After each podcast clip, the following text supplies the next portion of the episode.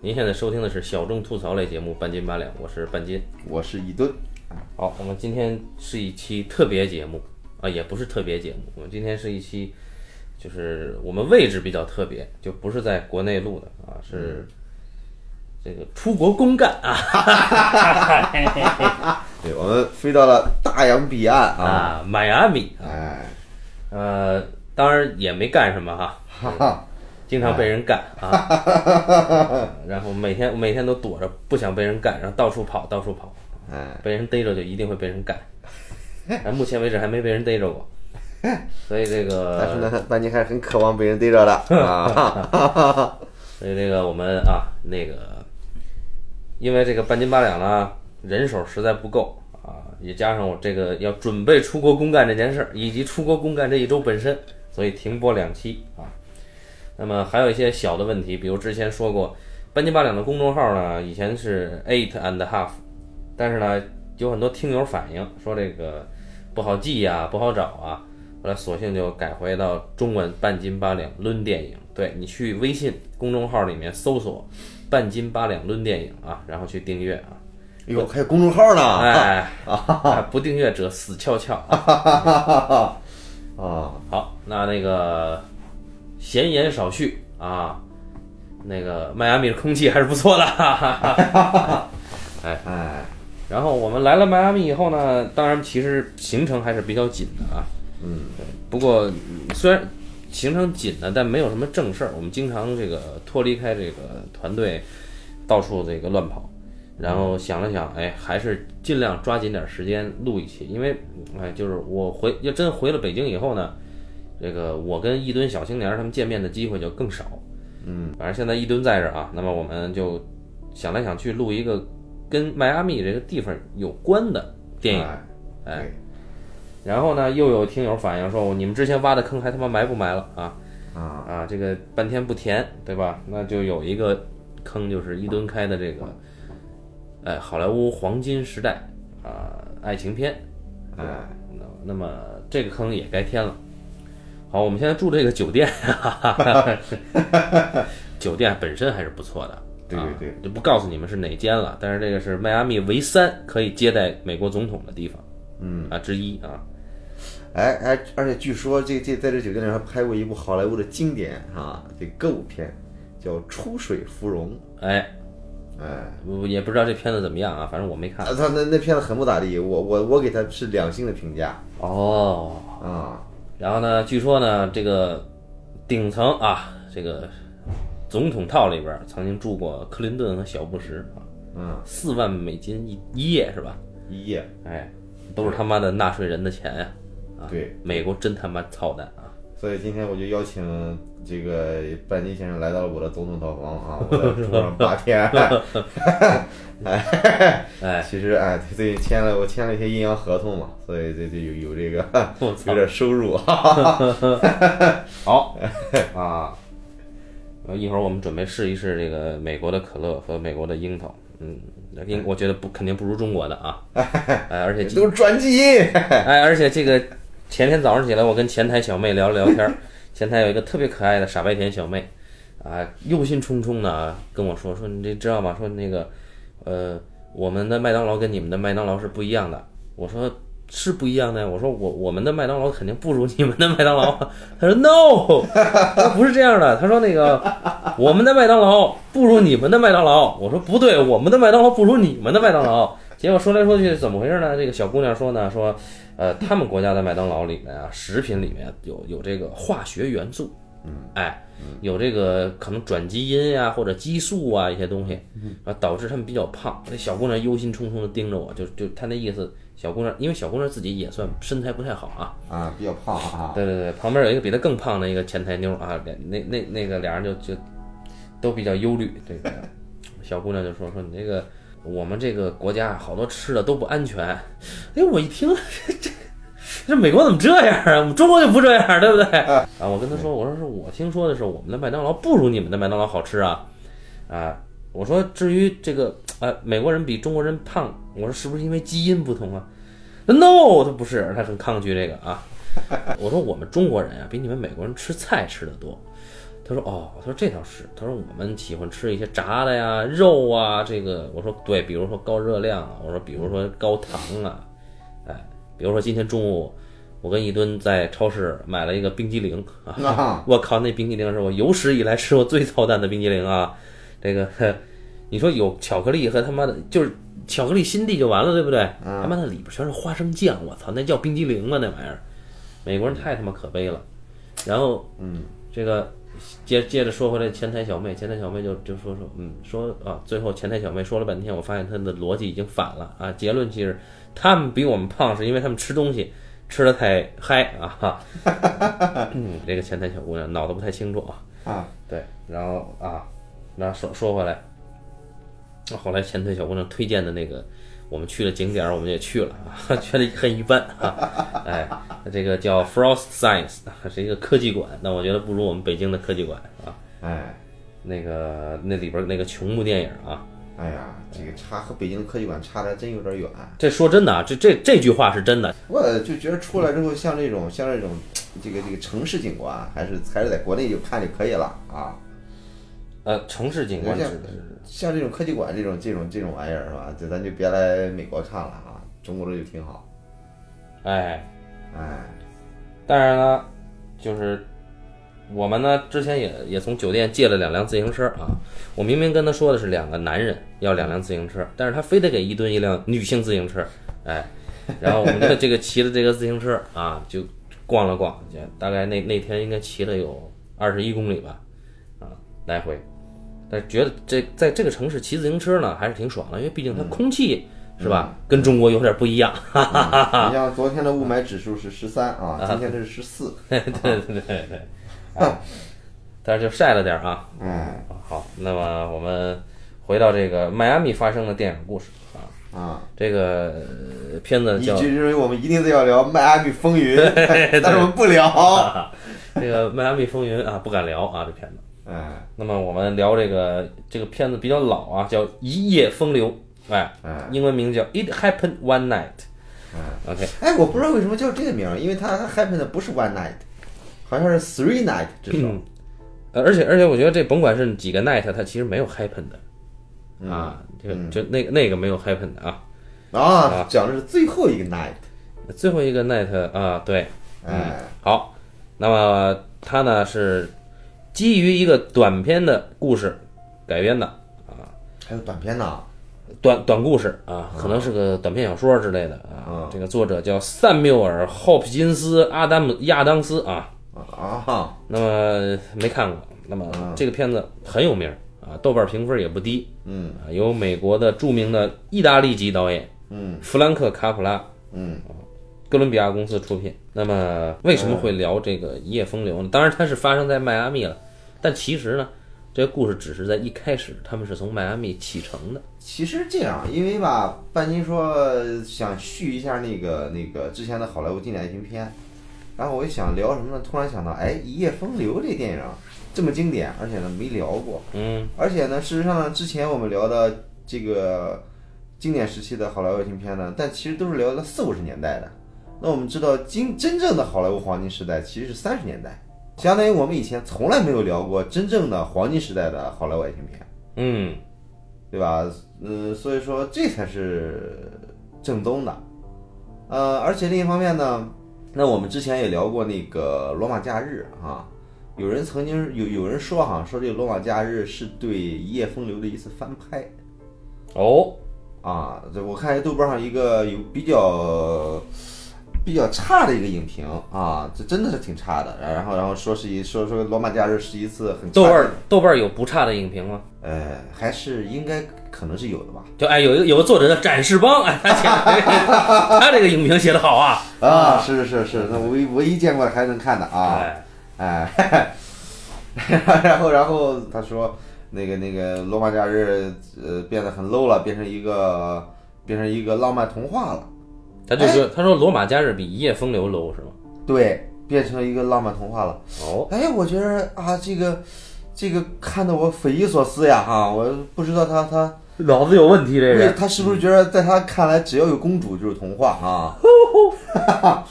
啊，这个闲言少叙啊，我们说回到这个一夜风流啊，这个故事其实并没有多风流啊。首先对是声明，而因为美你知道，美国呢，它是个清教徒国家，嗯，它真的非常保守，嗯啊，就比如说我跟一吨，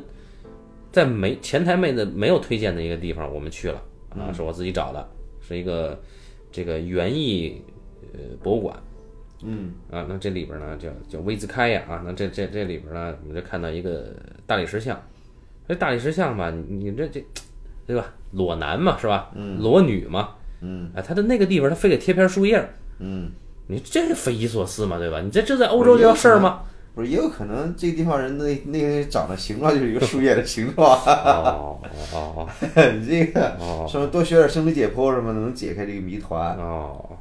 嗯，好，嗯，所以第二天我们就去了科技馆啊，一无所获啊。好，说回到这个一夜风流啊，今天这个扯的闲篇儿比较多，我们主要是因为时差没有倒过来啊。哎，对，真是困，真是困。你知道现在我们这边晚上八点来钟，国内是早晨起来八点钟，但我们现在困的，怎么现在时差一塌糊涂。哎，好，哎呀，没办法嘛，为了公干啊，对对对对对，我们作为这个啊，这个中国电影人，我操！不行，受不了了，受不了了！哎呀，还是麦芽好风景啊！对哎，对对对对对对，哎，有一位这个啊影评协会的前辈啊，哈哈哈 这个这个林姓写了一首诗啊，他自己写的，但他自己不读，让别人读啊。这个诗其中有一句，就刚才我 念的这一句，我操，这能叫诗吗？怎么还还让人翻译成英文啊？哎呀，这个我什么实在是啊，我觉得这个是这个中国电影人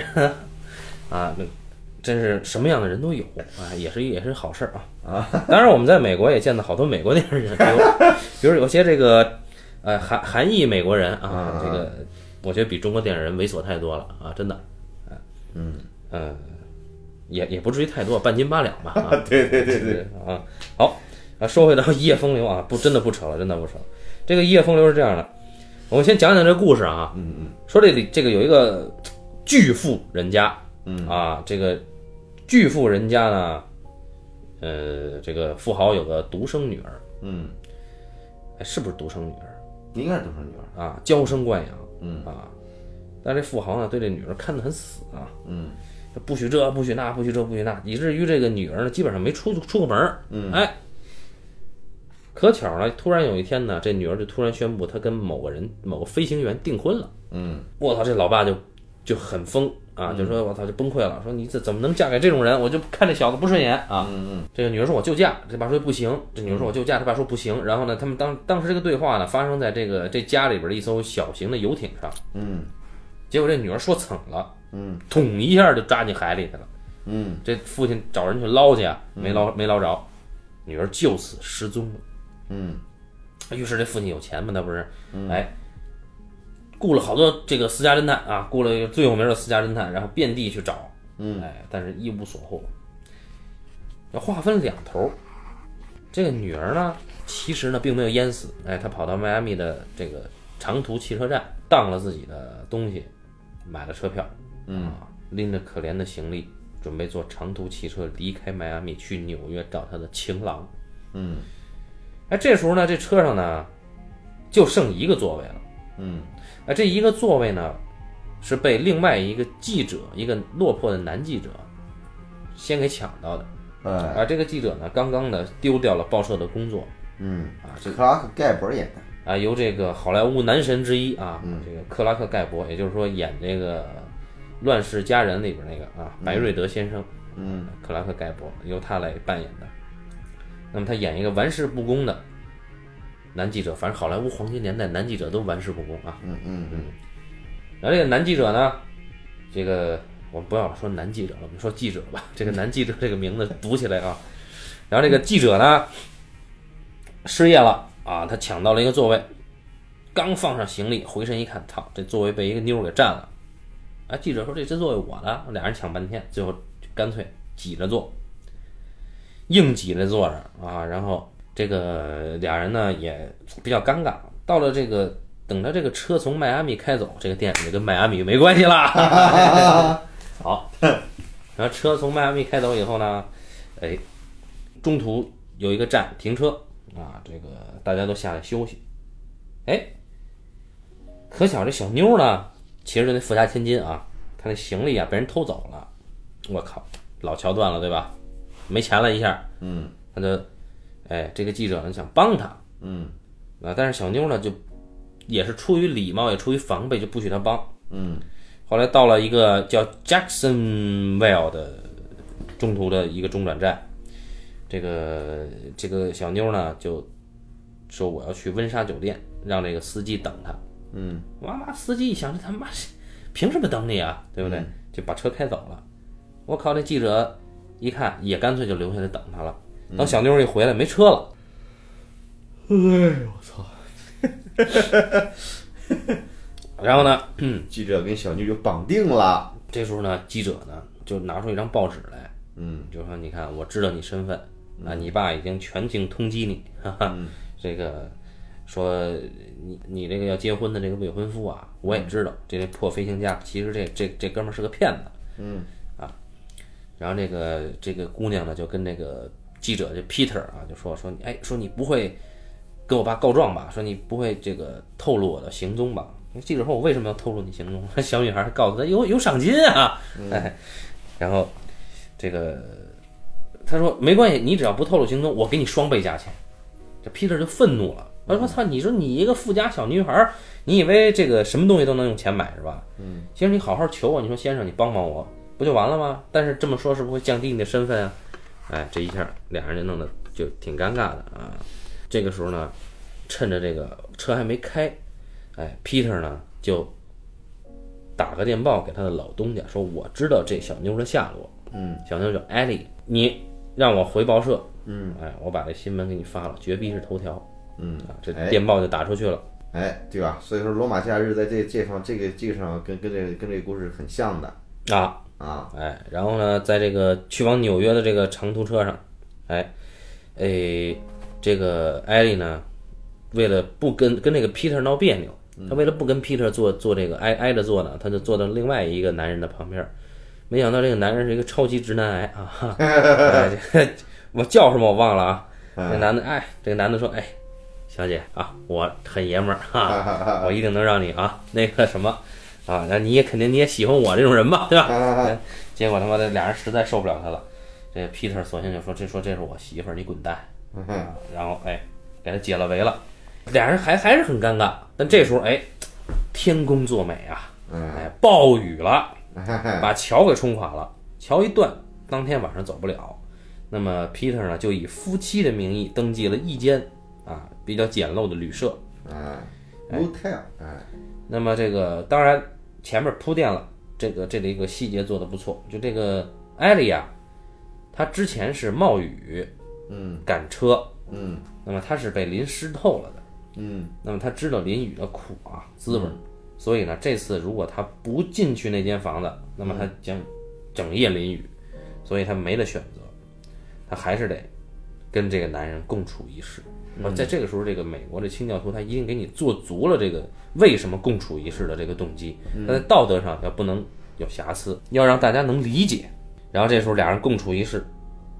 很尴尬。嗯然后你就你就看这个经典的一幕发生了、啊，这个 Peter 啊，他这个定的是一个标间儿啊，呃两张床啊，然后 Peter 呢就拿了一根绳儿，在这两张床中间儿那个墙上给挂起来了，然后把他把 Peter 自己那个被窝呢往绳上一挂，哎，你看这一下变成两个房间啊，有隔间儿了啊，然后那还是尴尬，这 Peter 呢就就老这个怕这个冷场，就蛋逼就在就在另一头就说说你看啊。说咱俩这是公平交易，我不是帮你，说我呢给你送到你未婚夫那儿，嗯你呢给我独家采访你的机会。这时候大家听起来好像是个君子交易哈，嗯但实际上不是，因为如果，因为这女孩当时说不同意，嗯，女孩说我我不干了，我要走。这时候这这个 Peter 就要挟她说你敢走，我就告诉你爸。我操，这太无赖了，这等于这女孩没得选了。这时候你觉得 Peter 有点卑鄙，可是 Peter 呢，他毕竟还是君子，他没有占这女生的便宜，嗯啊，那个他把这个自己挂的这根绳儿搭的这个被褥啊，称之为耶利哥墙啊啊耶利哥墙。哎哎，这个耶利哥墙呢，这个典故到时候咱们再说啊。啊，它应该是圣经的约书亚记里边提到的啊，是一个耶利哥是过去的约旦城的名字。那么耶利哥墙呢，非常的厚坚固，守军也很精良，这个墙被誉为不可摧毁的城墙，所以大家就知道后边这个墙一定会摧毁啊。嗯。然后，哎，俩人终于就是各自脱了衣服，换了睡衣，躺下了，在各自的床上躺下了，隔着这个被单儿，呃，艾莉就问说：“By the way，啊，What's your name？” 然后这个 Peter 说：“Peter Vaughan。”然后这艾莉说：“I don't like it。”这个时候呢，很有趣的一个对话就是艾莉说：“Pleased to meet you, Mr. Vaughan。”然后这个 Peter 说：“The pleasure is all mine, Mrs. Vaughan。”也就是说，这个还是哎，这还是口头上一定要占他便宜啊。那么一夜无话啊，到了第二天一早啊，这个姑娘起晚了。那这时候呢，Peter 呢，他已经把这个女孩的衣服给熨好了，还把牙刷给买来了，买还还回来要做早饭。那这时候这女孩呢就哎披着衣服去洗澡，因为那个是个简陋的旅社，公共浴室在外边。富家女没干过这种事儿，这时候就出现了一个影片里非常值钱的一个镜头啊，它是个长镜头横移，嗯，也看见这个镜头跟着这个富家女去洗澡的这个过程，当然没有拍她洗澡啊，嗯，跟着她去洗澡到洗澡堂子门口这个过程，就看到了哎，美国底层人民，哎，就是这个早晨起来的一种热闹和呃略微带点儿穷苦的那种感觉啊，那种质感。然后他呢还得排队，然后这个，哎，他得排队，排队呢，尴尬的遭遇到了跟他阶级差异很大的平民们。而这个时候呢，他呢洗完澡以后回来，回来以后就跟这个 Peter 说：“说我不是你想象中的那种富家女，你看我我跟他们这个外边这些姑娘们聊得也很开心。说我从小呢是被管束的很严的啊。这里边有个经典的台词啊，他说：“I always been told what to do and how to do it and when and with whom。”那这个时候呢，其实这个卡普拉用了一个非常有趣的一个反转概念，就是大家知道，你作为记者写新闻有什么五个 W 一个 H。那在刚才这个艾丽说的这句话里边呢，其实也有几个 W 和一个 H，所以他，我认为啊，他这个台词是反用了这个记者写新闻的这个要素。啊，然后他说，这个艾丽说这是我第一次跟男人独处啊，然后艾丽就开始给 Peter 讲他是怎么认识这个未婚夫的，因为他一直被管得很严嘛。有一天啊，这个艾丽偷偷跑出来逛商场，结果被这个家里的保镖啊就追。嗯，哎，他讲到这儿的时候，我突然想起来，这个大概二十年之前啊，我 K 歌的时候，啊，我看到有个 MV 是由杨坤， 哈 哈，杨坤主演并演唱的 MV，嗯，叫那一天，哈哈， 啊那里边也有个富家女啊，这个呃跟这个家长不和，偷偷跑出来买东西。杨坤是这个女孩的保镖，哈哈，哎呦，哎，后边我就不讲了啊。有那那时候呢，还还带故带剧情呢，他就安排他这个台湾人拍的嘛，哦，哎，拍的还不错啊。结果呢，这女孩就说说我当时在逛百货商场被这个这个家里边的这些恶徒啊追赶，索性一气之下就跳上一辆车，哎，没想到这车里边就是我现在的未婚夫 King Wesley，嗯，哎，然后这时候 Peter 就不高兴了啊，肯定是吃醋了嘛。Peter 就损那女孩，就发现说这个女孩那个在往老往那个咖啡里一直在泡着那甜甜圈儿，嗯，那 donut，然后他就教训她说你这个啊，谁告诉你甜甜圈儿这么泡的？嗯，哎，女孩说你不要教训我，但是哎又很开心的被他教训，哎，最后这个女孩说说我宁愿自己是管工的女儿啊，北京话管工啊，这其实这个叫水管工啊，嗯，然后哎，这时候啊，大概影片到了三十八分钟的时候，他爹雇的那个名侦探柯南啊，名侦探就追踪而至，这一男一女展现了空前的默契啊，俩人先把扣子解了。啊，然后头发弄乱，就表现出一对落魄夫妻的样子。嗯，然后还通过吵架啊，非常默契的吵架，哎，把这个私家侦探给糊弄过去啊，然后再把扣子给系上。那这时候你发现，哎，这俩人啊，对啊已，经渐入佳境啊啊，那么，呃， 这个富翁呢，悬赏一万一万美金 啊，悬赏一万美金，悬赏一万美金登报说，谁能给我找到我女儿，我就给丫一万美金。然后，原来这个艾莉在车上遭遇的那个直男癌啊，嗯， 就看见了这个报纸，一看这妞值一万，啊，他就这个直男癌呢，就找到了这个 Peter，说：“你看这事儿我知道了，你看怎么办吧？”说：“你给我五千，要么我就把这事儿说了。”我操！Peter 说：“说哎，我正需要你这种人啊！嗯，说我一个人带这个妞儿走，毕竟有有有还是有风险。说等咱到了接头地点，我大哥啊，马上绝对重赏你啊！”他说：“那那直男癌一听你什么意思啊？”我说：“没什么意思啊，说我们可不是图这一万块钱的哈、这他这个他这条命值一百万。”说我大哥黑手党，我操！这直男癌一听就就下肝儿颤啊！ 这这这 Peter 说说你这个你现在已经上了船了，你不能随便走啊！嗯啊，要不然我就杀了你啊！嗯，我操！这直男癌一听实在不行了，说说我求求你了，大哥啊，这这大哥我傻逼啊，哈能不能放我一马？我还有孩子。然后一问清楚了这傻这哥们儿住哪儿啊？好，我知你然我知道你孩子住哪儿啊，然后就把这哥们儿给逼走了。然后这时候呢，Peter 一想这个此地不宜久留， 然后就带着这个女孩啊，就汽车啊，就离开这个长途汽车就走了。嗯，啊，就当然你这一下你小型夜宿啊，嗯，就得走这个荒郊野外，对，就是山里边啊，就是农舍呀、嗯这铺这个茅草啊，就凑合睡啊，然后又饿又怕嗯啊。突然有一刻呢，这 Peter 呢去找吃的的时候呢，他就这个艾莉就以为 Peter 走了。等 Peter 回来的时候，这艾莉就哎，就就哎抱着人家吧啊，嗯这哎俩人呢终于这茅草堆上找到了一点感觉啊，嗯，那差点俩人就啊亲上了。嗨嗨，但是关键时刻还是错开了啊。然后这时候呢，Peter 呢，他是个记者，说话比较损啊。嗯。然后他说用很讽刺的话说：“说我现在在想你啊。”呃艾丽说：“啊，你在想我？”啊，Peter 说对我在想你这样的女人怎么会失去理智呢？哎，这个其实一语双关啊。嗯，一方面说你这样的女人为什么会失去理智去找你的这个未婚夫嗯啊，另一方面说你这样的女人怎么可能失去理智喜欢上我这种人？嗯然后当当晚无话。啊嗯次日，俩人就啊在路上搭车啊，那个 Peter 蛋逼半天说这搭车有学问，我告诉你啊，有有三种搭车方法啊，用大拇指，用对大拇指。结果哥们儿说摆了无数种方法，就一一辆车都不给他停啊，还是小妞儿厉害，把这裙子撩撩大腿，马上有一个急刹车，哎，然后他们就搭上了车，搭上了车呢。没想到呢，这司机呢，人家是个骗子，哎，把这个 Peter 的行李呢，哎，给骗走了啊，骗走了呢。哎，Peter 就他妈去追这哥们儿啊，一顿拳脚之后，Peter 也受伤了啊，受伤了，然后把车和行李都他妈抢回来了，然后就带着艾丽开车向纽约进发。嗯啊，然后这个啊，艾丽还要这个给 Peter 疗伤啊，男人的伤口啊，你知道啊，这个女女生给疗伤啊。那这时候呢，这个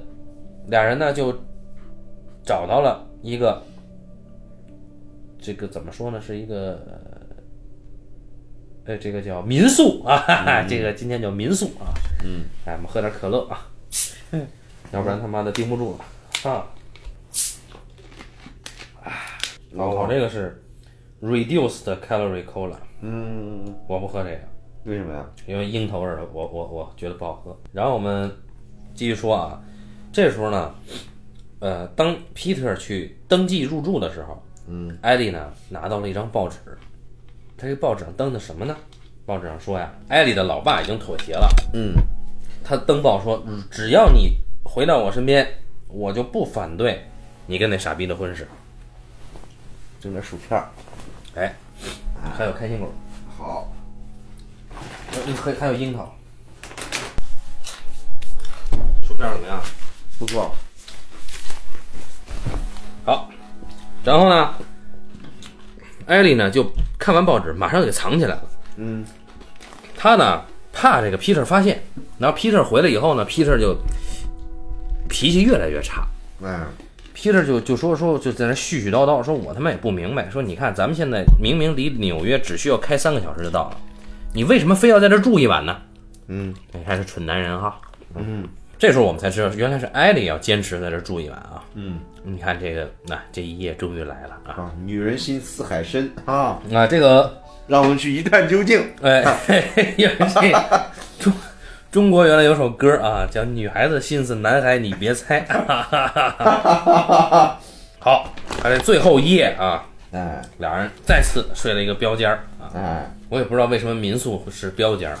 嗯，而且人家以夫妻身份登记，为什么要给人一个标间儿？可能那个床可以拼成一个啊。哈，啊，然后这个 Peter 呢就非常的那种酸酸的口吻啊，就说啊，说明天你就能回到你丈夫的怀里啊。啊，然后艾莉也不甘示弱，明天你就会得到一个好故事啊。Peter 就挂被子，摄影机呢跳到了艾莉这边，我们就看着艾莉已经脱了一半啊，半裸的少女背影，嘿呀，然后这个啊不是，人家演员都二十九了，当时啊，我就说这个剧情里面啊，二十九在我眼里也是少女啊。哎对对对，这时候呢，艾丽半裸的背影就问皮特说：“那我以后能在纽约见到你吗？”皮特说：“不。”就是说我不习惯和已婚女人相处， 哎，我就习惯了。 然后这个皮特说，自己媳 妇儿嘛，然后皮特说那个，哎，皮，然后然后这时候艾丽说：“那你过来拜访我们有什么不好呢？”啊，皮特说没兴趣。嗯啊，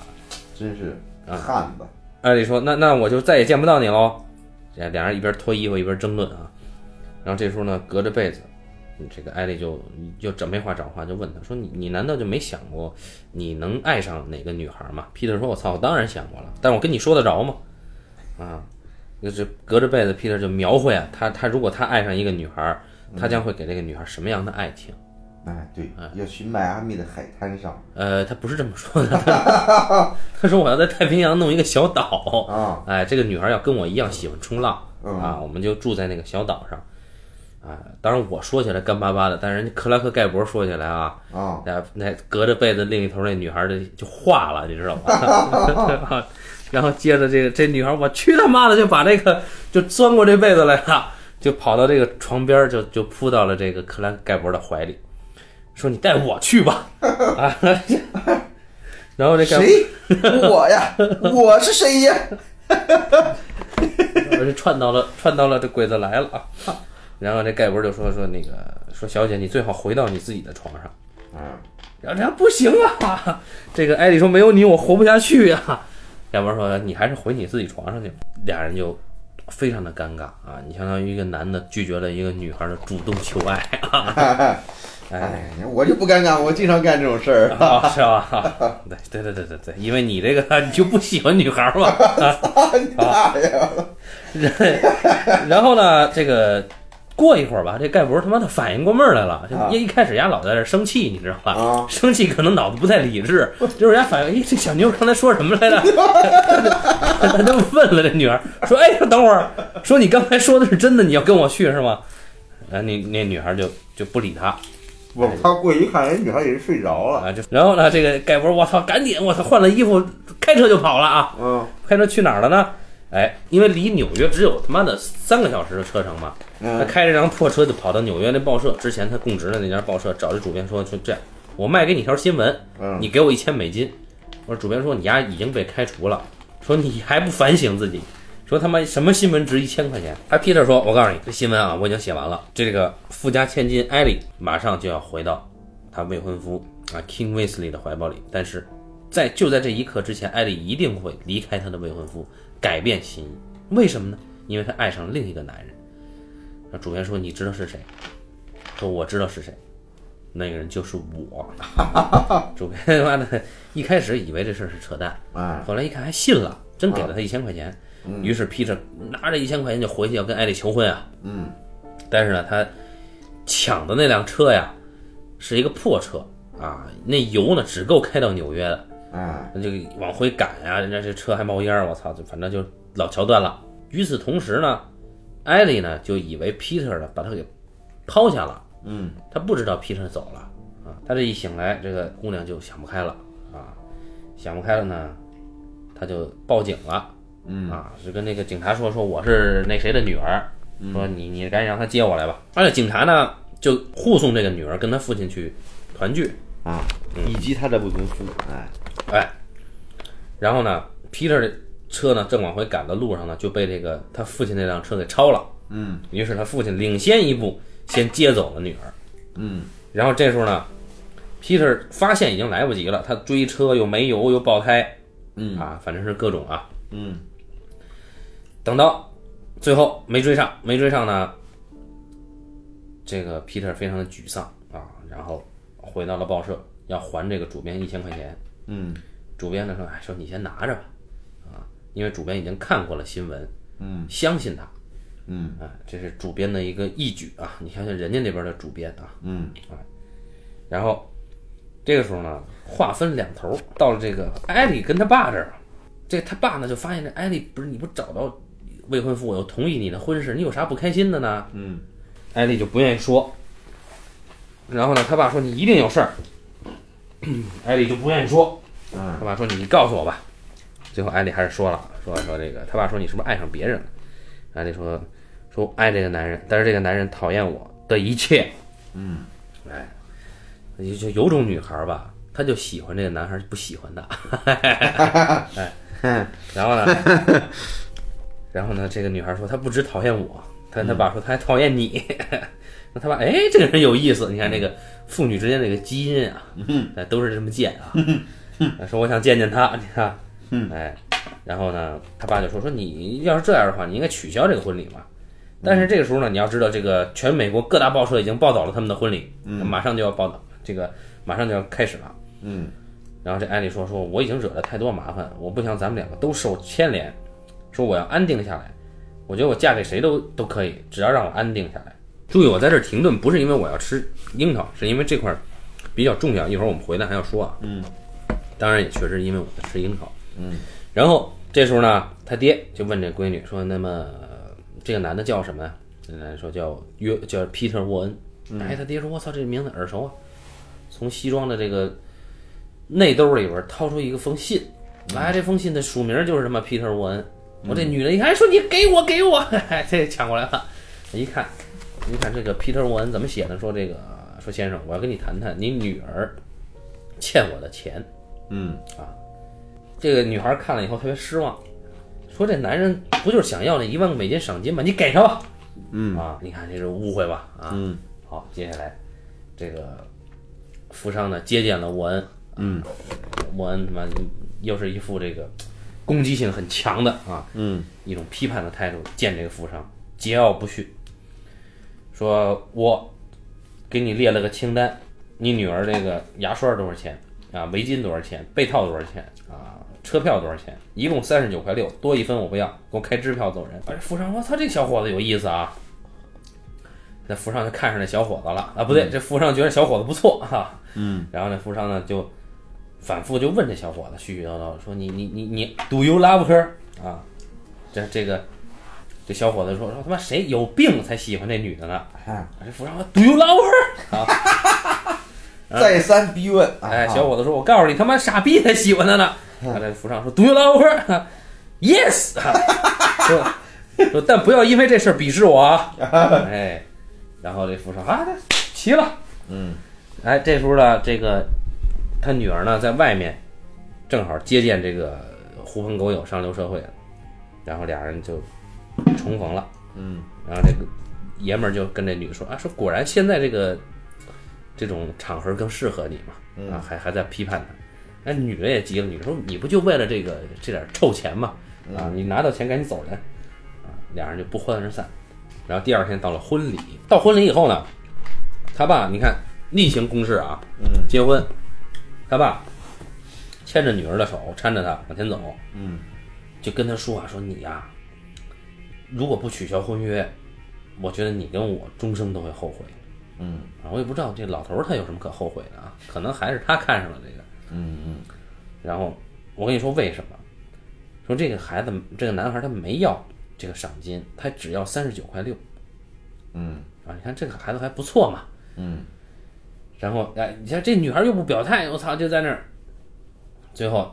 大家等等等等等，看到这个神父就开始问了，说问那爷们儿呃说你愿不愿意娶她？爷们儿说愿意。问那女的，女孩儿我操不愿意，就跑了。哎他爸说你看那会儿我给你准备一辆车，你开车就走啊，然后也逃婚了。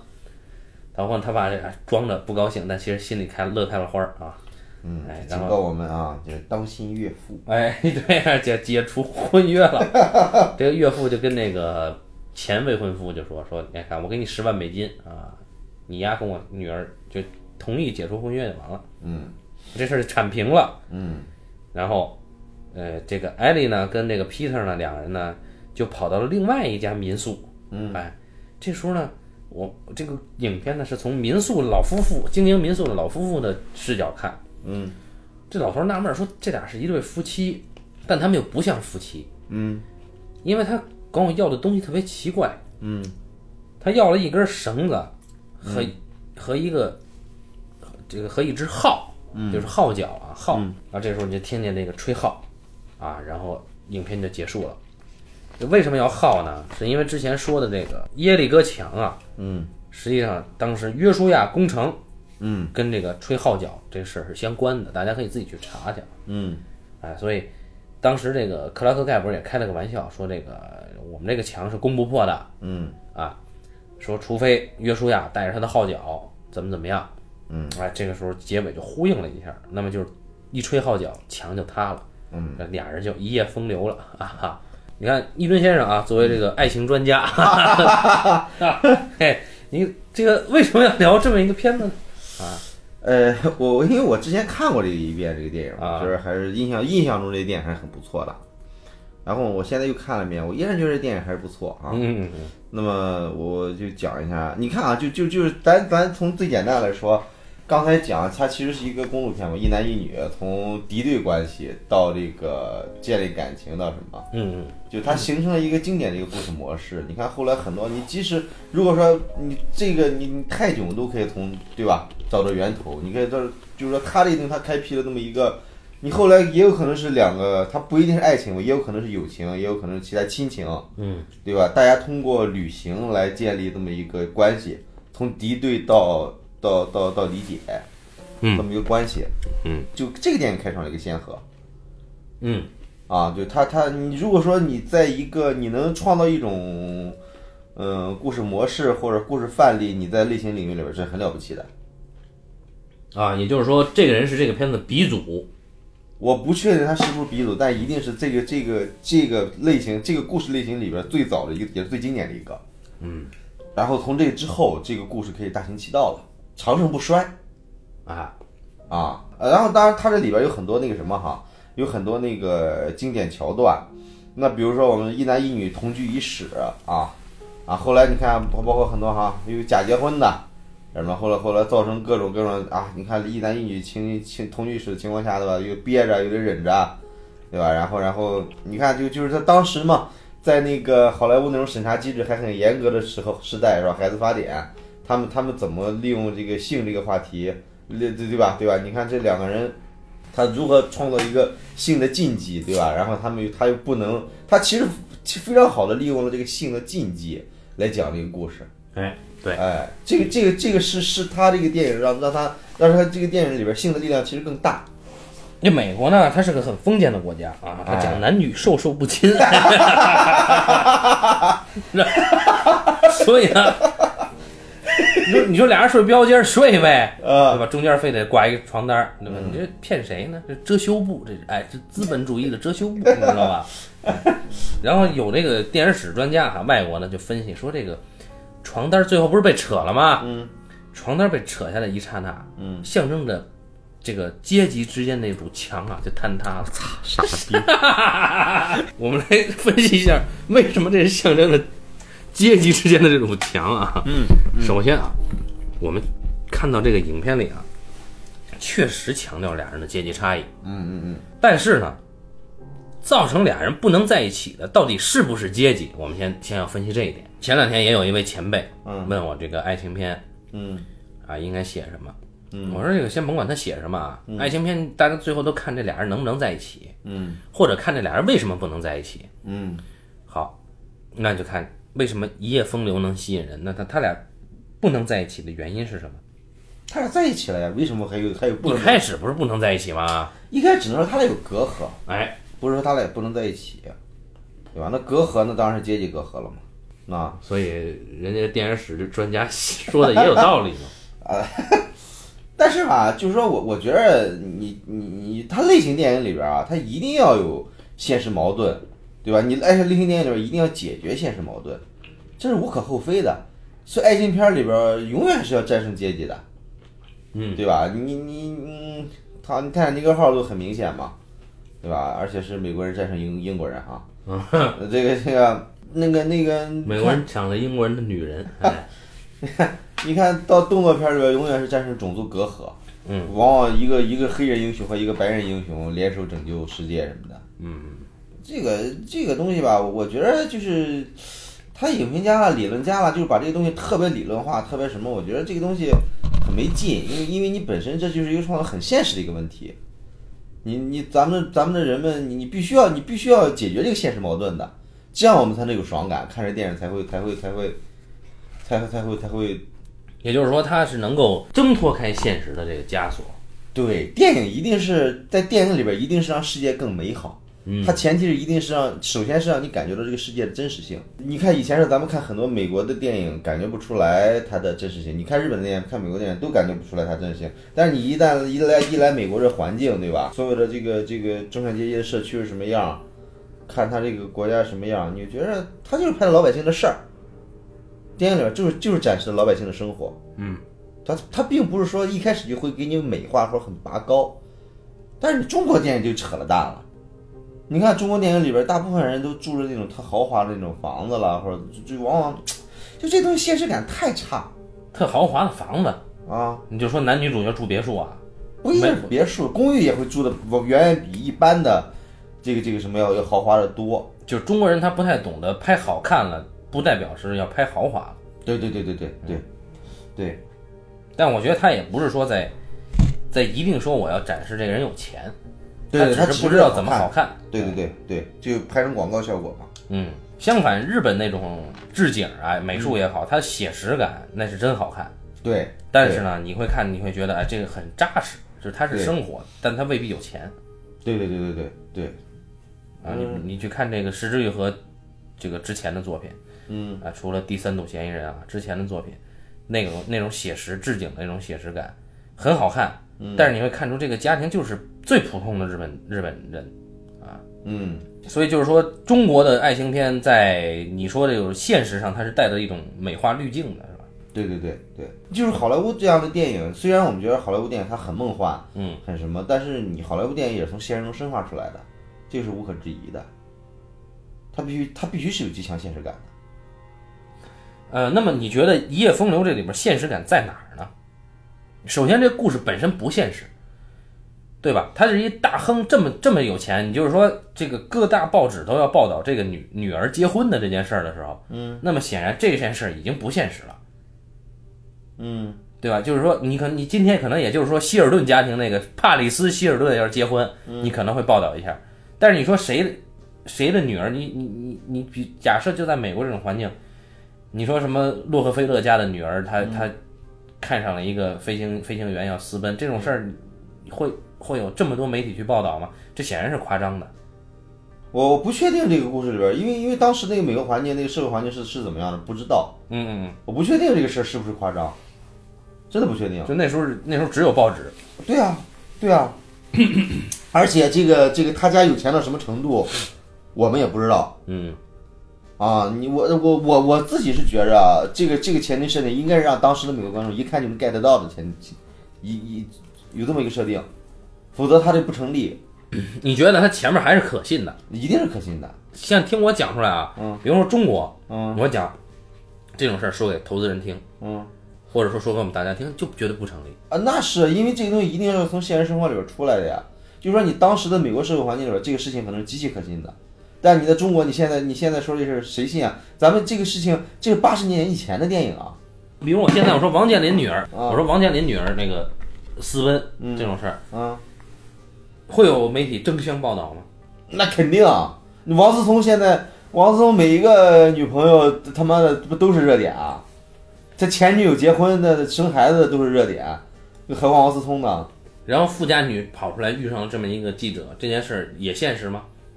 那肯定现实啊！主要是首先啊，大家会盯着这样的人看。嗯，当然，现在跟那时候不，现在现在现在焦点更多了哈。呃，首先大家盯着人看，你再一个，如果说这个这个本身本身那个那个那个像王思聪这样的人啊，他是有这个他他因为王思聪自己是网红嘛，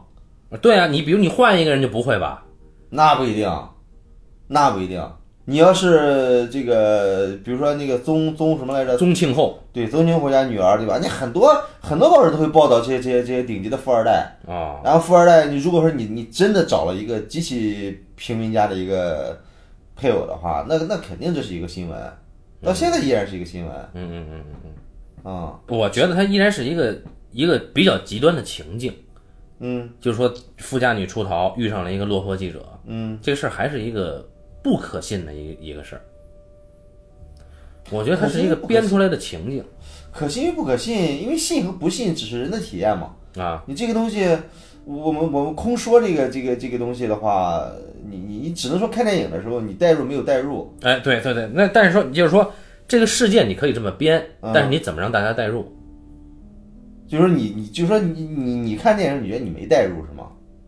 我我我觉得还行，我觉得我是代入的，对就是说但这件事在中国看来啊，嗯，你就看编剧，你怎么让大家去带入到这么一件事儿？因为这件事儿本身太巧了。嗯，就是说我一个富家女，什么都不懂，然后我出来做这种平民的这种交通工具，然后，呃，我邂逅了一个这个桀骜不驯的男记者。嗯，这个话讲出来你就不信嘛？嗯啊，你就说本身它是一个以巧合为开端的是吧？对，这事儿明明明就是一个巧合嘛。嗯，那你这种巧合之下，你怎么去，怎么说白了就是这事儿你怎么让大怎么骗大家信？因为这事儿是本这样，身就是说本身这两人碰见啊，邂逅是一个电影的开始。对，就是说，我是觉得你巧合放在一开始设置这种巧合，嗯这是可以的。嗯嗯如果后来再设置一些这种巧合，那那就没劲了，那那就是 bug 了。嗯嗯我觉得电影里边儿，电影里边儿巧合，巧合的用处也就在在这个地方。嗯，就是一开始对，啊，我觉得他用的没有什么问题。男男男主人公就是说我我们是一个人遇到另外一个人，我们的电影就是讲的一个人遇到另外一个人。嗯你说遇到本身有问题吗？那你这话怎么说啊好，啊？所以还是要看，因为我们中国电影和美国电影讲的都是某个人遇上某个人，嗯，但那只有爱情片，你怎么让大家做的就是说，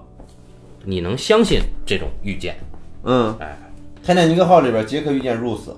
呃那就极其不可信嘛。就是说 Rose 要要要要跳船，要要跳船，杰克去救他那那段实际上是太做作了，那那那个嗯，让他俩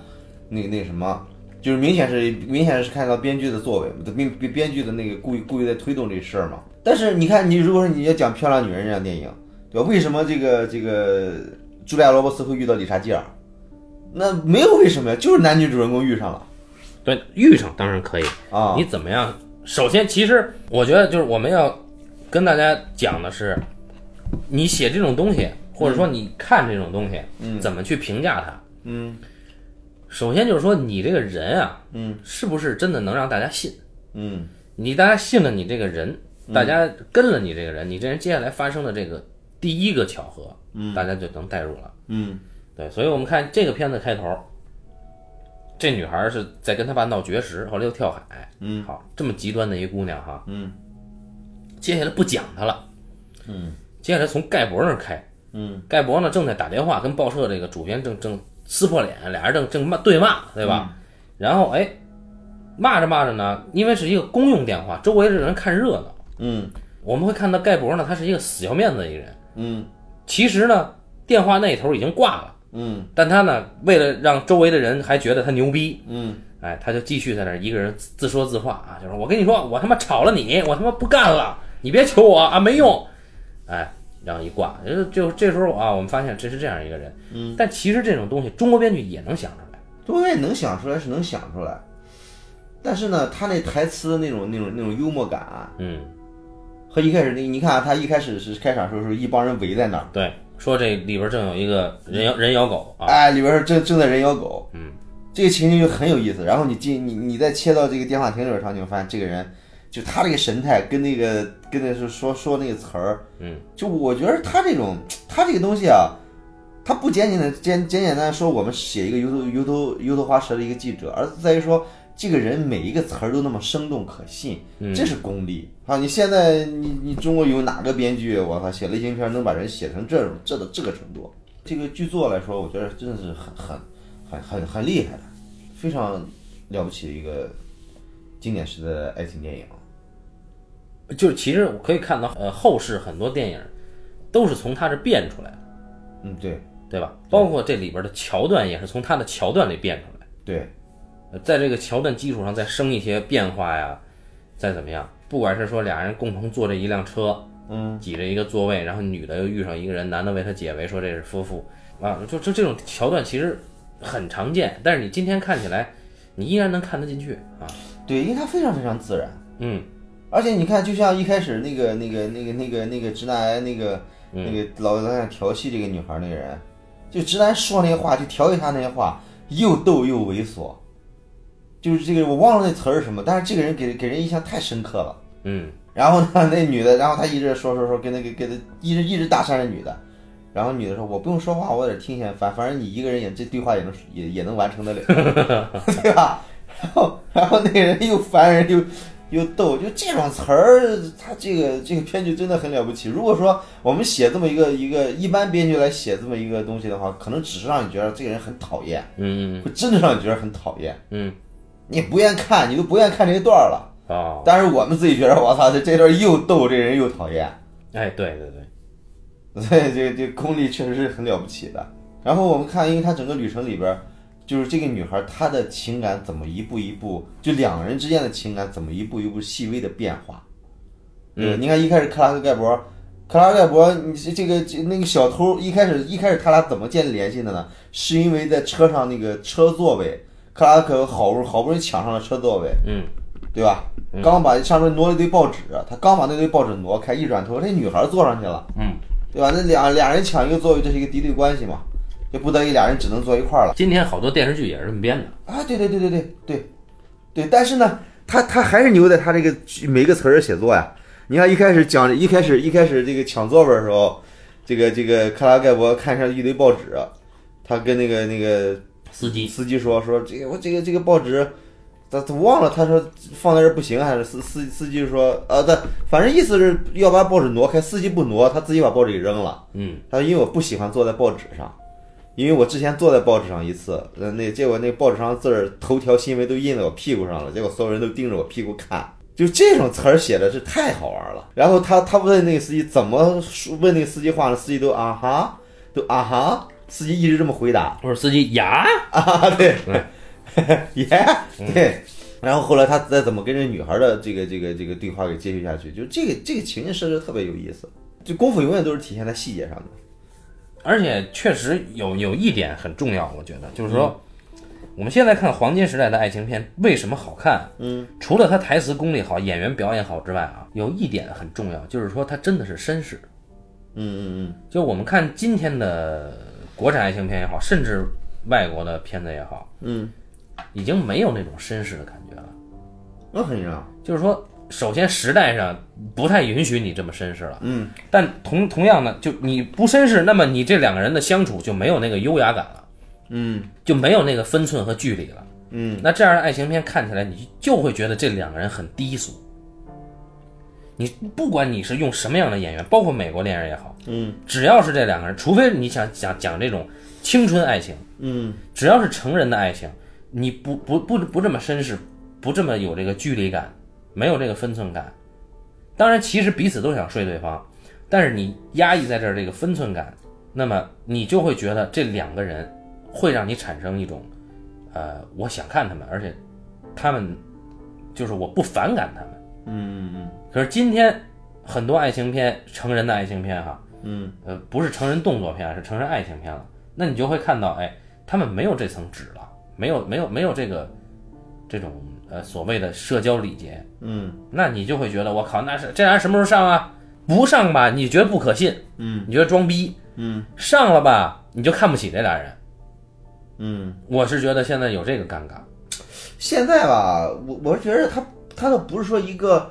就说你说的那种距离感啦什么的，就是好的编剧导演一定可以很好的拿捏这种分寸的。嗯你比如说一个那个英国电影《Once》，对吧？一个一个弹那个那个音乐电影，嗯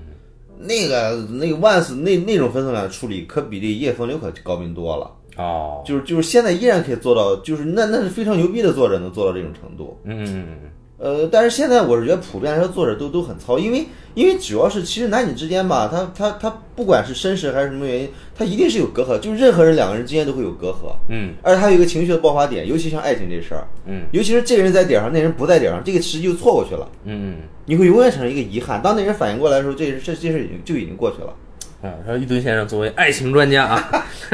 对，这个我对我在就是说爱情专家，我当年在爱情上有很多歧路 啊。这个呃在在我歧路过程中，我发现很多这个这个现在的这些九十年代八九十年代到现在爱情片都深深的骗了我。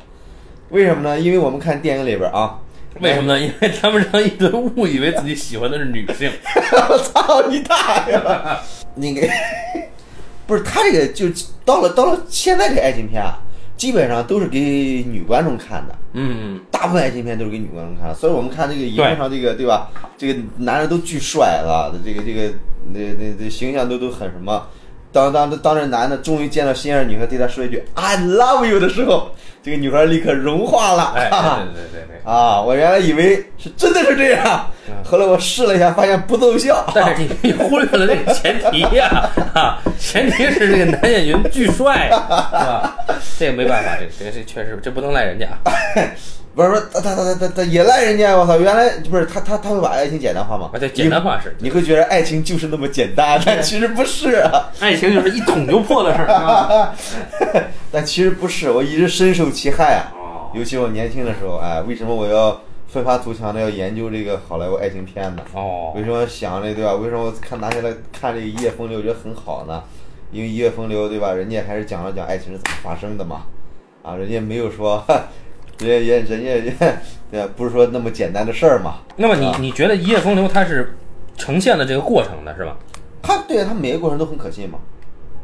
一开始的时候，这个男的，一开始的时候，这个这个这个这男男 的第一次这个这个，呃，给给帮助这女的，是因为有小偷过来偷这女的包，被男的看见了，对，见义勇为。对，应应激反应，立刻就追那小偷，嗯这是没有问题的，很正常，因为那坏事就在你眼皮底下发生了嘛。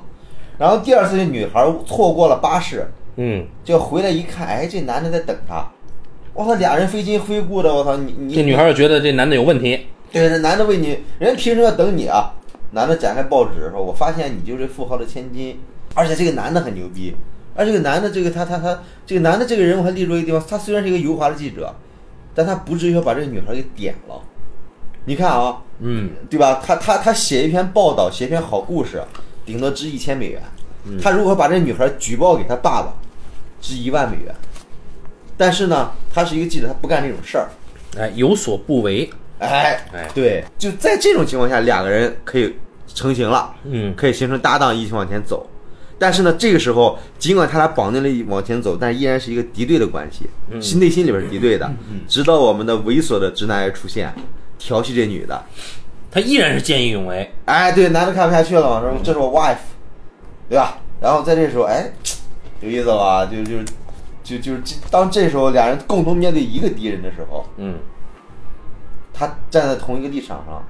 俩人就可以成为普通的朋友了。嗯，然后成为普通的朋友之后，俩人有了共同嘲笑的对象。哎，对，聊了一路，发现下一步下一步，我操，共同一起住了一间房嗯，啊，一起住了一间房，我操，这个女的一开始抗拒啊，对，也没带啊， 这个这这个克拉盖博很绅士嘛，对吧？ 这女的后来就愿意了，是 吗？这太孙子了，这个。 这个嗯，克拉盖博对吧？对吧？依然是依然是为哎了从从职业角度，对吧？我要给你写一篇报道。就这个这个这种这种桥段也骗过我，这个好多这个。好多这种某种片子的啊桥段，就是一开始女的都眼没 呆，后来这个女的都愿意 了，后来后来我发现不是这么回 事儿啊啊。好好好，说回来是吧？开个玩笑 啊。哎，对，这个，对对，因为因为因为他是这男的嘛，所以说，啊然后这个，呃然后俩人住一间屋，对吧？在这种情况下，孤男寡女同居一室啊。我操！就是你发现他是个君子是吧？对，那毕毕竟这时候你一旦在这种情况下，人就有了性的吸引，对吧？然后这个这个君子躺在床上一看，隔着那个夜里隔墙，对吧？隔着一毯子，那女的在脱衣服，然后碰着毯子，然后那毯子一忽闪一忽闪的，然后女的呢把自己脱下来的内衣直接挂在了这个墙 上，哎，引发了无数遐想 啊！对呀、然后这时候这这这个这个对吧？然后这个女的又很拘谨，对吧？哈，哎呀，没带，不裹是紧了衣这服，么说的， 裹紧了自己的衣服是吧？ 然后，然后这一刻的时候，哎，你你你，哎，这这一刻的时候， 两人距离在拉近嘛，有啊，对吧？然后，然后到了，到到了，到了，到了，到了第二天啊，第二天的时候，私人侦探过来，然后这个女的啊，然后两口子假扮夫妻啊，两口子假扮夫妻， 这俩人假扮夫妻啊。 你看这俩人形成了一个默契，就这时候其实这个爱情已经在滋生了嘛。就是说俩人，就是我知道你想什么，对，哎，然后一直到再再后来的时候，这个俩人露宿街头啊，俩人露露宿野呃野外啊，哎，睡稻草，对，睡稻草。然后后来这个这个这个男的为了为了抢车，还跟那人打了一架。嗯，回来当再一次他们，哎，睡着稻草的时候，哎，但这时候俩人关系已经拉近了吧？但睡完稻草之后又产生了隔阂，就是男的一直在削胡萝卜吃，女的饿死也不吃胡萝卜。是呃生胡萝卜，嗯哎，对，生胡萝卜，因为那女人富家千金，没吃过这么劣质的食物。嗯，但俩人现在身上没钱，一直没吃饭。嗯，后来呢，经过打车了什么的，这然后这个男的一直嘲笑她，你看你这富家千金不吃这个，呃嗯，对吧？然后后来经过打车风波啊，这男的一直才嘲笑这个女的，之前一直是这男的保护这女的，对对对，男的显得很有江湖经验啊，哎，对对对，结果打车这一段，他男的使不上，不行了，女的战胜了这男的一把，嗯，而战胜了男的之后，在车上女的吃，后来这个这个车上女的吃了一根胡萝卜，哎，还是啊，不是不是不是不是在车上，不是在车上，我想起来，在车上没吃没女的没吃胡萝卜，嗯，然后后来说这个男的把把中经经了一番斗争，把车抢过来之后，哎，这女的吃了一根胡萝卜，嗯，然后这一刻你发现，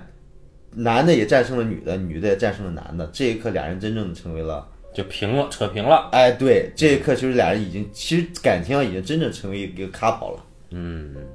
对吧？但但是他没有说破， 对，到最后那一刻，最后一次他俩住一间屋要说破的时候，哎，结果那边说男的拒了，男的 再去男的说呀没得 呀，真的是这样， 对吧？你扑过来了，我操！。男的两个人， 等男的想醒过来的时候，发现想过来的时候，发现他女的睡着了啊 对对，当然我我是觉得从剧作上来说，这这一点是这个地方是不好的，啊，因为呢，你是为了纯粹为了让他俩制造隔阂。按说是女的这时候心事重重，刚刚要扑过去被哑巴呆了，女的 回去又睡着了，这女的心也忒大了。 这女的确实是心大啊！对你现在仔细 想，这人物设置性格确实是，对啊这女的行李被人偷了都不知道嘛，对吧？不是她心大了，有点就就我觉得这一刻她再怎么心大，我靠对，对对，就毕竟她应该是自己的事儿 了。对吧？她她得辗转反侧，不应该睡着，嗯但没办法，编剧为了让让他俩制造隔阂，就让他俩就让女的直接倒头就睡着了，我操！累了，啊，对对对对，你只能这么解释了嘛。就是男的抗拒半 天，女的使了半天的劲儿，累了。啊对对对对对对对，反正我这这是这是我唯一觉得这剧作让我觉得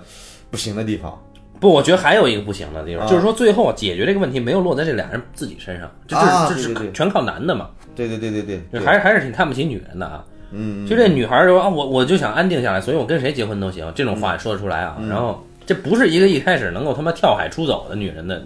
能说出来话。嗯嗯嗯。然后，当然她怂了，她怂了以后呢，她说出这种话，而且一切到都到最后了，还得是她爸逼着她，甚至是有点逼着她了，说你、你真的你这样的话，我我我也能高兴，你也能高兴，这这话都说出来了。嗯。然后这女的到最后一刻才逃婚。嗯我是觉得，一个是它后边拖的有点长了，嗯嗯嗯，因为这片子它不是九十分钟，这片子应该是，其实我觉得这片子九十分钟够了。一个是拖的长，再一个呢，就这片子到最后啊，你看不到这个女人为爱情做了什么。人家有嗯女爱情逃婚了啊，一个女人逃婚这事还还没做什么。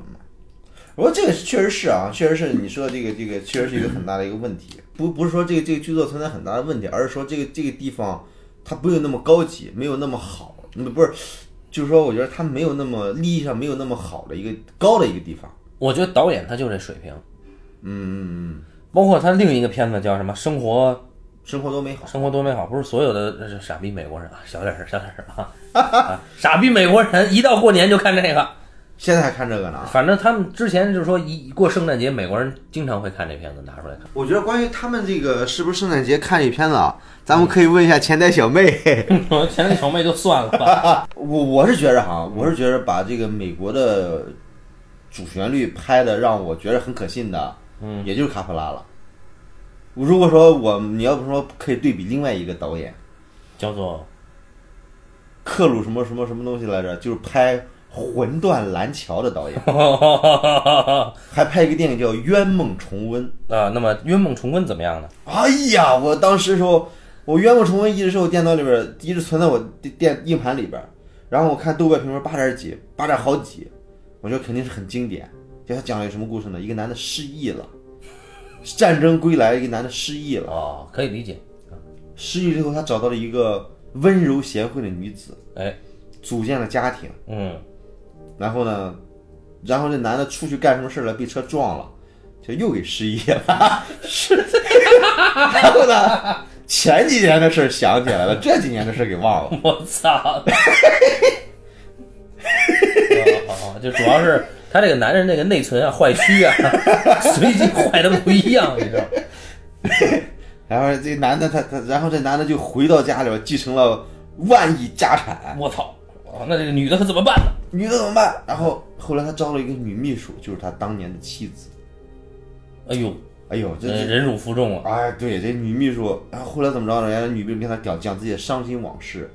说自己的丈夫啊出去买东西，不知道怎么着又回不来了。嗯，结果呢，这个女的自己呢带孩子，后来一场瘟疫夺走了孩子的性命，哎呦呦，这女的孤身一人。哎呀妈呀，然后后来从报纸上找到了她丈夫的消息，嗯，然后后来就招聘了她的秘书，让她在丈夫身边不离不弃的唤醒她。后来，后来我就没看，我就删了 嘛。好，看完这段之后我就给删掉了嘛。我操，我这不韩剧嘛，对吧？他这个， 然然然后呢，这个这个导演呢还《魂断蓝桥》，因为《魂断蓝桥》是一部争议很大的电影啊，虽然我是们吗？争议极大。你看《魂断蓝桥》吗？没有啊，但但我知道哎，那《魂断蓝桥》因为大家都很你大家都知道耳熟能详的经典电影 啊。啊，对对，就是这个女的，哈哈啊，对对对对对，他们对吧？路路数跟这一样，对吧？然后你要不一样，这男的他妈打仗去我了，知道，对，是啊，但是这个女的也都成妓女了嘛，对吧？也是一场误会，怎么着怎么着，最后我操，女的啊自杀了，哎呀，这个哎呀，很很很很很苦情哈，苦情苦情，了不得了不得女人不容易，啊！对对对对对嗯，对，哎呀，我这个苦情我这很受不了啊，这个这个这个太他妈的，他这应该还是给女人看的是吧？我也不知道他是给男人还是给 女人。哎，那再说这个导演还有一部给专完全给男人看的电影，嗨，你家看了这人多少片子呢？就两部嘛。哦关键是第二部我不知道也是他导的，你知道吧？哦有冤不重，我看了之后，我觉得我操，这导演是我黑名单上了。然后后来我看一个越狱，我以为是个越狱的电影呢，哦结果呢是讲一个男的因为冤狱进了监狱。哦，我操，好听起来又是这种故事，然后这这这这这个还不是主旋律啊，这个是骂那个政府的。哦，而且这这男的出来之后越狱出来了，出来之后我靠奋发图强，这男的很善良，嗯人家特别好，成为了一个著名的企业家。啊，然后后来一再次被通缉，然后监狱还他去了另外一个州当企业家嘛，原来那个州通缉他，啊，原来原来这边骗他，只要你回来受审怎么着就可以给你减刑，哦，怎么着象征性的怎么着，然后这这傻逼就信了嘛，就信了人也没给他解决，又给他 又给他关进去了嘛，就最后这男的很苦恼， 又在越狱的时候被杀了还是怎么着来着？哦不，我操，没有被杀，没有被杀，哦，最后越狱，最后又一次越狱了嘛，越狱的时候对于一番工友他们说了一番很很什么的话，然后消失在了旷野，就讲这么一个人。那启发了史蒂芬金写《肖申克的救赎》是吧？呃，他他，你看，哎，其实哎，其实讲这个故事，其实你觉得还不错，对吧？呃也没有啊， 就反正反正能听嘛，就觉得这人是个傻逼，这没别的。 哇，他关键这里边儿就是每一个桥段是都极其的傻逼苦情，你知道吧？哦就极其的单线条，你知道吧？就这个人物极其每一步都相信啊，我相信这个事情可以的，就观众都觉得这事儿不行，他就是相信这事一定可以的，所以觉得这智商有点欠妥吧？我操，这人适合拍主旋律，啊，就觉得特别适合这拍主旋律对。然后这人拍了，然后这人拍好电影，还拍一部电影翻译过来也叫《出水芙蓉》。 呃，生死抉择，对对对对对， 对对对对对，这这这这个导演是好莱坞经典时期的，我觉得是非常有代表性的一个导演，哦就是他经典时期的各种电影的弱点之集大成，我操！但是呢又被大家奉为经典。哦哦哎，就魂断蓝桥导演啊，大家有兴趣可以看一下。如果说拿这位导演你跟卡普拉比一下，我操，这这个这个就相当于冯小刚跟莱昂内嘛。哎，当然不不，就我觉得像冯小刚和那个，操，不比利怀尔德是吧不不比了，哦 我操，不比了哎哦，，比谁都不合适。真不合适，真不合适对啊！我觉得卡普拉他那个这个生活多美好啊，我觉得也很主旋律，很主旋律，但但你你信是吧？我相信。啊但而且他就是他这个他这个东西，他人物不是那么单线条。啊你看《生活突然多么好》，他讲的是这个人物，他一直就这个人，他一直在为别人奉献。我觉得可能是因为什么呢？就是他他影片里的人物啊，嗯，他是真的做到这个人物的善良，哎，对，但他没有做这个人物把自己的善良输出成一种理念，就善良跟理念还是不一样的。你比如说《生死抉择》这种电影，这个这个他他这里边儿，你看他这善良真的是善良。你看一开始的时候，呃，这个这个他他这个这个他，我记得他小时候，嗯，因为他那个他在药店里边打工，那对老对板对的孩子死了，嗯，死了老板悲痛欲绝，嗯，在卖药的时候，结果呢把毒药给卖给别人了，嗯，然后这人一看，我操，这是毒药啊！他自己给吃了，我操！他好像他把那个药给追回来，还是没给卖来着，我忘了。嗯，反正他他他，然后然后那那当时那药店老板以为这是一个售卖事故呢，结果还揍了他一耳光，把他耳耳朵给一只耳朵给打聋了。对对对对对，然后他他就跟老板说说说，其实这么回事儿。老板痛哭流涕说：“哎呀，我冤枉你了什么？”你觉得这个情节，我其实真的觉得现在讲起来，我依然觉得很感人。然后老板回去把自己的耳朵割下来，就寄给了这个哥们儿，寄给了詹姆斯史都华。你看， 然后石头花，你看石头花一直有个梦想，嗯就是想能环游世界。嗯嗯，啊，不是是环游世界了，反正出出这个城，呃，出反至少出这个城读大学，啊，对吧？结果反正刚出刚刚刚刚刚要读大学出去的时候，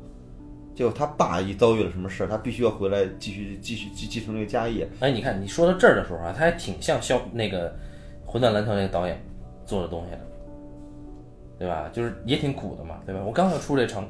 啊，但是但是他始终在一个幽默感，就是这个人，就这个人物每一步都很可信嘛。嗯，就再一个说这个人呢，他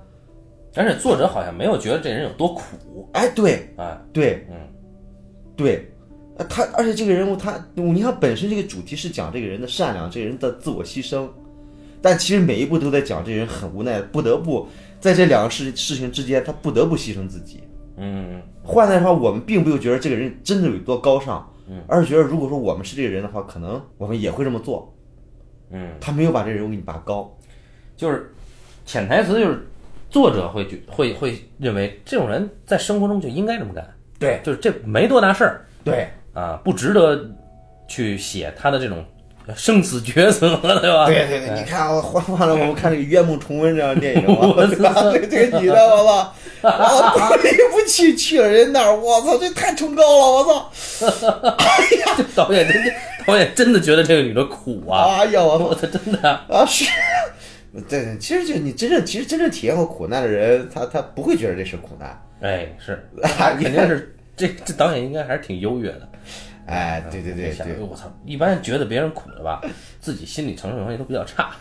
真的，就哎呦我就受就见不得这个，哎呦，你说那谁那谁可怎么办呢？你知道，我妈就这样啊，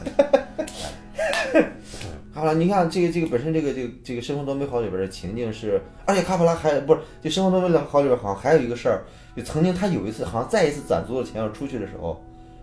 他就把钱给别人了，啊，不是，好像因为对对对，他就把钱全都借给别人了。嗯嗯，然后呢，别人也是因为确实是发现别人确实是确实是这个这个这个，你在这种情况下，确实你你得帮助别人，因为别人确实是生活有困难，就他生活是有困难，不是苦啊嗯啊。人家这个这个分寸拿捏的特别好，他是救急不救穷。所以就是说，就真崇高啊，肯定是不拿这个事儿当事儿。哎，对对，就你看，我们看那个就是《绝命毒师》，嗯你看老白啊，嗯，原来曾经就是他实际上也是那个富商他们家合伙人，对对吧？他创始人，嗯，但是他看我操，这么多年他一直受气，嗯，媳妇儿也不太看重他，然后还得了绝症，但是他始终不提这件事儿。嗯，当然老白他还是很介意这件事儿了啊，嗯嗯嗯，但介意那我们都会介意，但你还可以看出来，老白这么多年，他真的没有拿这，至少在他犯罪之前，他没有拿这事儿当事儿。嗯，这时候你再拿出这这个事儿来说，我操，你觉得这人真他妈崇高。嗯嗯啊，当然后边会发现老老白老白苦了 啊，嗯对，嗯，对，而且就是老白他那他这他这笔写的太好了，老白不是因为没钱。到困难的时候，他那他那富商朋友第一想到过来借你，你治多少？你要你你你你治病，你花多少钱，我也给你贴。对，但这个时候，本来老白已经不打算再贩毒了，嗯，但这话老白他怕，我操他妈的，不行，我还得贩毒，我他妈还得自己挣钱，嗯，这下一下把老白人物给立起来了，我操，他他他他真的是为了自己啊！你看最后当第五季时候再翻牌的时候，嗯老白说一直我一直说借口我贩毒是为了国家，我我制制毒是为了家庭，为了国家，我操！为了家 庭，但其实是为了我自己嗯，对对对，这这是真的，就不虚伪啊，这对是真的，嗯，对而且这这这是他他为家庭这这件事儿吧，你可能前两季你觉得啊，这可能是这样的，嗯，那后来你发现其实当这是哪季出来的这这件事儿，当这件事儿出来以第后，一季就出来这个事儿了，第一季就有这事儿第一季就有这事儿，哦，所以这个就把这个人给立起来了。嗯，他一开始的时候只觉得自己要死了，要要要要要给家里留笔。钱，对，对，当那集钱留了以后，嗯，发现后来又又化疗又什么，发现钱更多嘛。本来这这事情钱的问题解决了，嗯结果老白依然干，哎，就就就这这回到这个这个这个卡普拉哈，啊，回到卡普拉，你看这画这个这个生活多美好，一开始的情景怎么着？是这个人，因为这个人老是帮助别人，结果这个人最后时候被逼到死胡同了，嗯，也没钱了，要破产了，要自杀。嗯，然后呢，上帝呢找了一个天使过来帮这个人啊，救这个人。是个醉汉是吧？我记得是对，呃，也不也是一个落魄老头吧，啊，啊落魄老头帮这人。然后呢，就是说你一开始讲就讲一步一步，这个人是怎么到这里到到现在这这这个程度的？嗯，这个这个人其实始终，你看他这个这个电影里边，其实在讲这个人的无私奉献，啊嗯，但是呢，一直是在喜剧的调调，一直是以喜剧的调调，尤其这个这个史都华和他那个女朋友的爱情，嗯，对吧？曾经在一个在一个在一个不是底下是游泳池，上面是那个什么，上面是一个一个就就就是就就上面是一个地板，那地板是拼是和是电动和拼起来的地板，嗯一摁电钮就会就会就会打开，然后底下游泳池。啊然后好像在毕业舞会上什么，就结果结果在启动了那个地板，结果所有人都掉下去了。他有很多那种喜喜剧的一个情境，嗯，他始终在以喜剧的调调在讲这个故事，嗯，但最后说这个人没不无法承受这个事儿，依然要去自杀。然后呢，这个这个这个这个天使给他呈现了一个情境，说如果你当时这些事都没干，你看现在这个这个城镇是什么样的城镇？嗯，就是发现当年他如果没有帮助那个老板的话，可能那个老板他因为他的过失，直接会导致另外一个家庭的孩子死了。嗯，啊，老板自己也可能就忧就就忧郁自杀了，或者怎么着的。什么？如果他当初出去了之后，他爸爸会怎么样？他女朋友会怎么样？嗯嗯嗯，整个城市会怎么样？发现我靠。然后呢？其这实，是新的呼唤，这是 爱的源泉，这是人间的春 风。然后呢？就是这个这个事儿，当当这事儿结束之后，就是就是就是他只是这个人想过来了，嗯对吧？这个人没自杀，他并没有说天使，我给你一笔钱，我帮你，天使我帮你解决这个问题了。天使给只是说让你知道你自己的价值是怎么回事儿。嗯当时的话回去之后，天使没有给他解决问题，但是当年他帮助过那帮人过来给他凑钱，让他解决了这个困难。 ，neighborhood，对，那边护着，那边护着给他解决这个困难，就这这他这个东西是，是是是是，就卡普拉，我觉得他他，因为卡普拉他自己他是一个，他六岁就移民到美国了。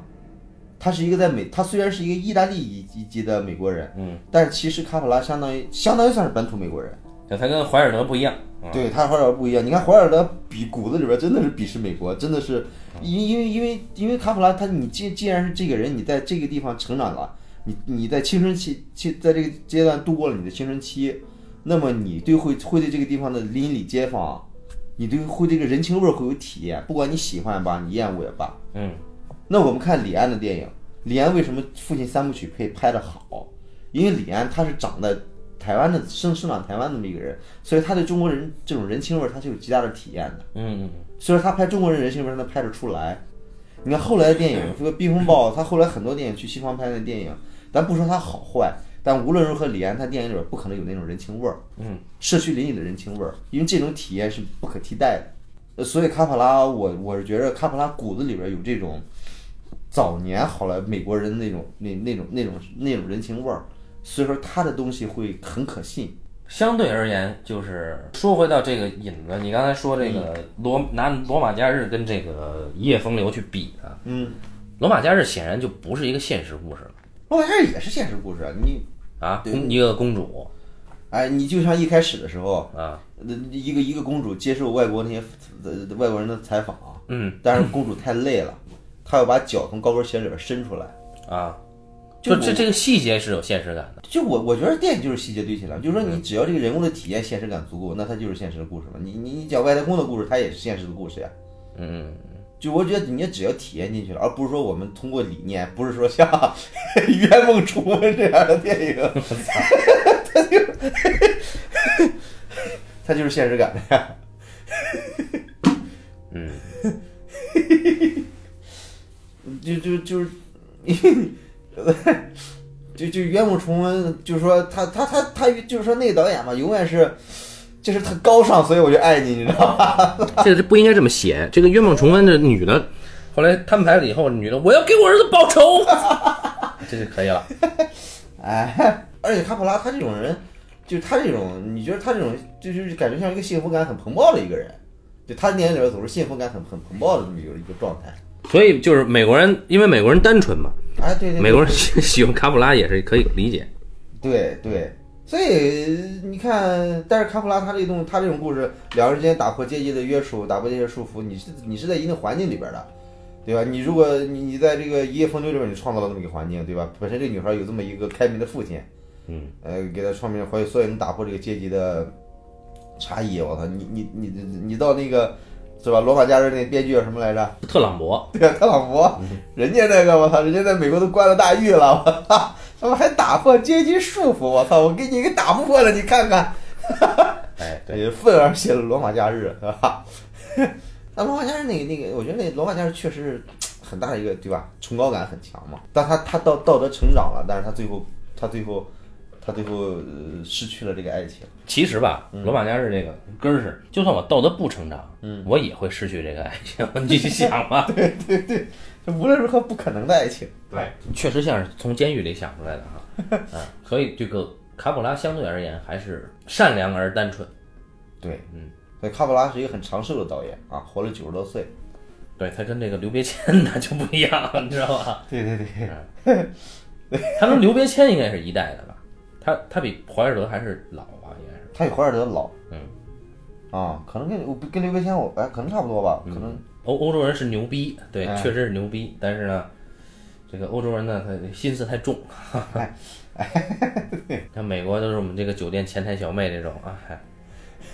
一定长寿。你别别担心这个 食物里边有什么化学物质，没没问题啊。哎，很可爱啊，关于这个爱情片呢，其实呃说了半天啊，还是一个你这个现实感怎么建立。嗯，但无论如何，我觉得我我建议大家，我我我嗯，还是得吸取我的教训啊，啊千万千万不要随便 I love you 啊嗯，啊， 就是爱在心里口难开。对对对，好，对，哎，那么这个大家要啊，多从这个要从多从这个爱情专家这儿听一些建议啊。我将来有可能开一档节目啊，这个一吨一吨老师啊，呃这个 接待各种的热线啊。哎呃，对对对对对，啊，那大家你有有什么情感方面的 困惑呀？啊，有什么生理期上的呃不对，有什么这个青春期里的什么啊生理发育上的问题啊？哎，一吨老师呢都可以给你解答，但是对不对的 呢？我觉得这就大家就听个乐儿就完了。好啊，哎，那么关于一夜风流呢，我们就聊到这儿啊。嗯，我们还是希望我们在美国期间，就虽然没几天啊，但是还是要再聊一期什么别的玩意儿啊，目前还没想出来。好，那么大家还是要应该去有机会去这个非法下载一下《一夜风流》看一看啊。感谢大家收听这一期的半斤八两，咱们下期再见啊。好，再见。